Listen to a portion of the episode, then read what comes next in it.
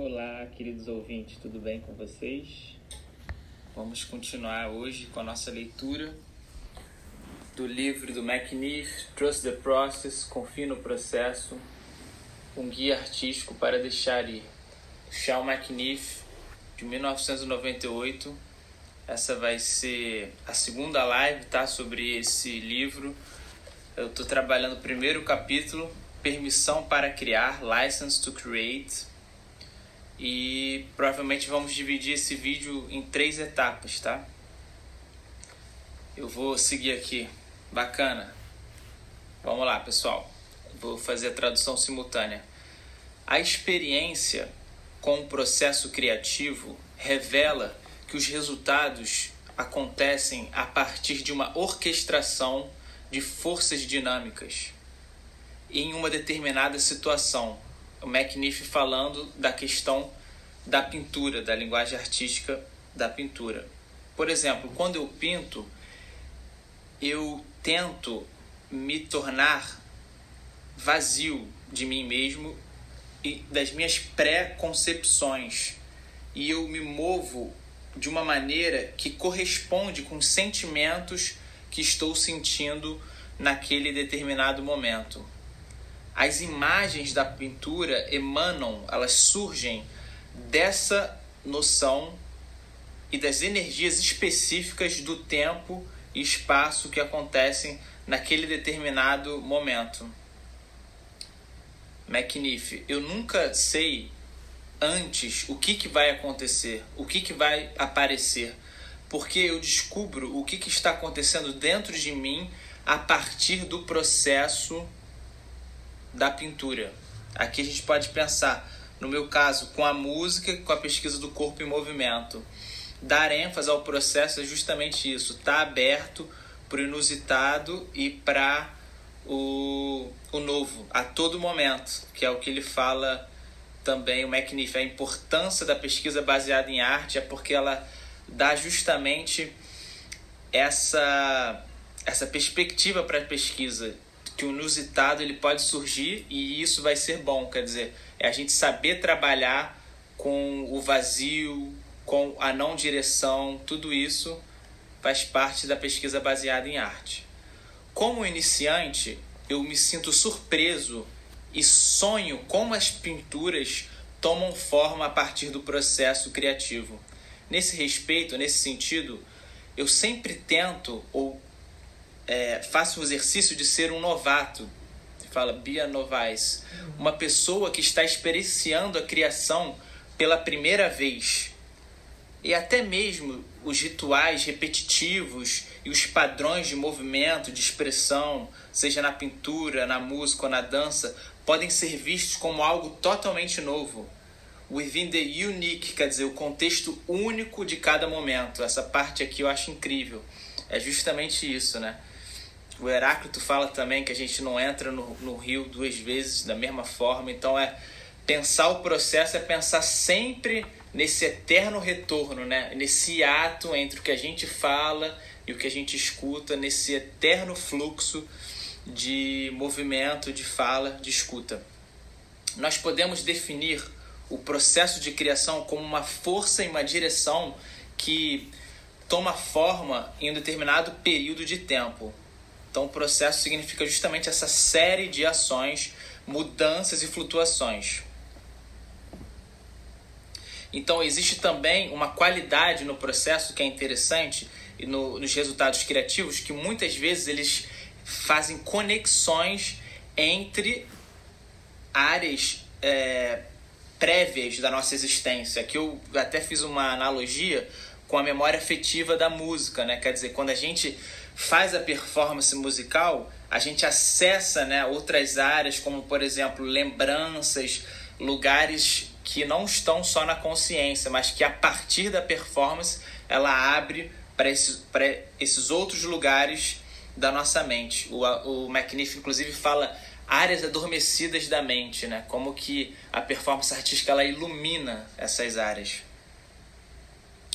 Embora a ordenação, a ordem e o planejamento tenham um, importante papel na, na performance ou no fazer artístico, o processo da criação é permeado por caminhos desviados e por mudanças constantes. E o processo, essa rota né, pode ser hora bem calma e hora bem complicada ou resistente. Então a prática né, da imaginação requer justamente esse eterno é, interplay, né, esse, esse eterna, esse eterno diálogo entre esses movimentos e esses elementos contraditórios dentro de nós, da nossa própria resistência, né, da nossa própria a gente pensar como sujeito mesmo é, impermanente né, e também dual. Vamos ver aqui para onde eu vou agora com vocês. Ótimo, aqui tem um ponto que eu quero trabalhar também com vocês. Tá? Existe um texto do Alfred North Whitehead, que ele afirma que o, o objetivo último, né, o objetivo máximo do processo criativo é um enlargamento da imaginação para todas as pessoas. Quer dizer, é a gente realmente ter uma outra visão sobre um determinado objeto ou fenômeno, é ampliar a nossa visão de mundo. Mas, olha só que interessante, mas a, esse processo de expandir é, peraí. Instead of pain, tend to confine. Então, ótimo. Mas esse processo de expandir não é fácil porque na, a maioria das pessoas se confina né, à questão do hábito. Então, ele está falando aqui que como é difícil a gente se abrir para o novo e não cair facilmente no hábito que nós estamos acostumados, né? Ou, por exemplo, olhar um objeto de uma determinada forma. Como é fácil a gente cair, né? Não é cair, mas assim, já a nossa preconcepção sobre um objeto ser daquela forma. E o que ele está falando aqui é como é difícil expandir essa nossa visão é, para o novo. E ele acha então que o, o obstáculo maior da descoberta criativa é a pessoa relutar de, de adentrar nesse envolvimento da experimentação mais livre. Bem interessante isso, né? Então, ó, o enlargamento que ele fala, essa abertura da imaginação para o autor, é o processo mais difícil de nós realizarmos, segundo McNiff, no processo da criação.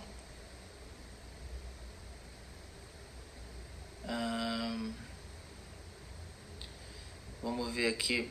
Ótimo. Ele fala que ele trabalha já há 28 anos com diferentes artistas, tá? De iniciantes a avançados. Então ele fala que ele percebeu uma distinção entre os iniciantes, né? Que justamente eles queriam uma maneira de começar um fenômeno artístico e manter esse processo em movimento.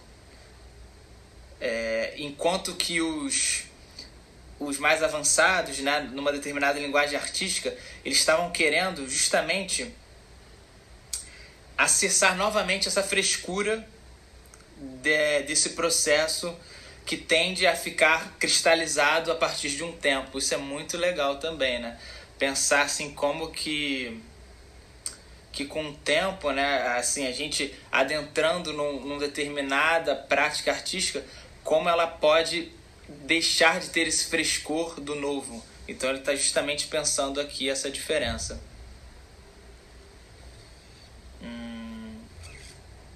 E ele, como autor, ele fala justamente que ele não consegue ficar só em uma linguagem artística. Eu me identifico muito com o Sean McNiff porque ele fala que ele trabalha a performance, a escrita criativa, a improvisação musical, body movement, movimento do corpo é, e também a pintura. E ele fala que isso então ele cria uma, uma ecologia criativa, é o termo que ele usa, porque ele percebe que a linguagem artística dele principal é a pintura, mas quando ele vai para o corpo, quando ele vai para a música, para a improvisação, é como se elas criassem diálogos e uma fortalecesse e ampliasse o olhar da principal dele, que é a pintura. Mas ele não deixa de fazer é, nenhuma outra linguagem artística. E por fim, para a gente terminar hoje, ele fala que como é importante a gente ter um espaço, seja ele em casa, no nosso estúdio de dança, é, com o nosso estúdio de música, é um espaço de criação. Então ele fala assim: keep writing materials, quer dizer, deixe os materiais da escrita perto, no sofá, na mesa, os instrumentos musicais, para que você possa mudar das linguagens de uma para outra como uma maneira justamente de enriquecer é, esse nosso estado e a nossa criatividade. Então ele fala que o início para esse processo, né, é você arrumar o espaço de uma forma que você possa, né, exercitar essa criação constante, mudando então, né, de de uma linguagem para outra. Vamos ficar por aqui hoje, tem bastante coisa, tá? O que eu queria sublinhar que o autor trouxe é essa questão das várias linguagens artísticas, como que isso enriquece nossa visão, é uma visão realmente interdisciplinar, né? A gente pode, é, bom, bom a gente pode aprofundar né, o material, por exemplo, se tornar especialistas, mas também tem outro termo que era muito usado no Renascimento, que é o polímata, a gente pode chamar o Leonardo da Vinci, é, esses, esses, pensadores eles eram eles realmente exercitavam várias linguagens artísticas. O que eu tenho sentido agora ultimamente né, nessa nessa última década mesmo com o movimento da arte e ciência justamente um retorno para esse olhar das linguagens integradas porque realmente elas como o autor fala aqui elas se enriquecem né quando criadas em diálogo então para a gente pensar mais dessa dessa maneira né horizontal de como que as linguagens podem criar conexões.